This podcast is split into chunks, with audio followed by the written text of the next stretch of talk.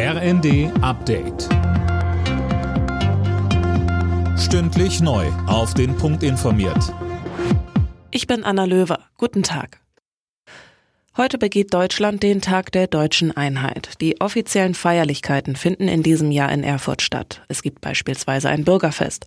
Auch Kanzler Scholz und Bundespräsident Steinmeier sind in Thüringens Landeshauptstadt eingeladen. Die Wiedervereinigung vor über 30 Jahren war ein Gewinn für Ost wie West, sagt der Ostbeauftragte der Bundesregierung Schneider. Allein wenn ich die vielen jungen Leute sehe, insbesondere jungen Frauen, die in den Anfang der 90er Jahre Ostdeutschland verlassen haben, um eine Ausbildung aufzunehmen oder einen Beruf nach Bayern, Baden-Württemberg, NRW gegangen sind, die dort heute zum Wohlstand beitragen und viele Ostdeutsche einen großen Teil der auch dieser Bundesländer letztendlich mit ausmachen. Knapper Sieg für den linken Kandidaten Lula de Silva bei der ersten Runde der Präsidentschaftswahl in Brasilien.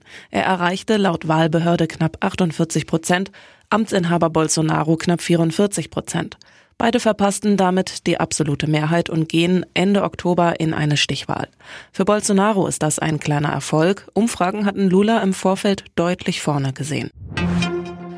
Deutschland will die Ukraine mit weiteren Waffenlieferungen unterstützen. Das hat Verteidigungsministerin Lambrecht in der ARD angekündigt. Mit Dänemark und Norwegen will man den Bau von 16 Panzerhaubitzen finanzieren, die kommendes Jahr in die Ukraine geliefert werden sollen. Zuvor hatte Lambrecht bereits ein Luftabwehrsystem in Aussicht gestellt. Stellen Sie sich das vor, was das bedeutet für Kinder, für ältere Menschen, ständig dieser Angst, diese Bedrohung ausgesetzt zu sein, dass es jederzeit zu dieser Situation kommen kann. Die Luftverteidigung Verteidigung ist mittlerweile ganz zentral in den Fokus gerückt und Deutschland wird da an der Seite der Ukraine stehen.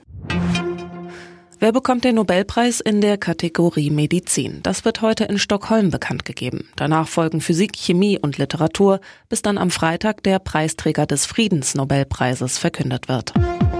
Alle Nachrichten auf rnd.de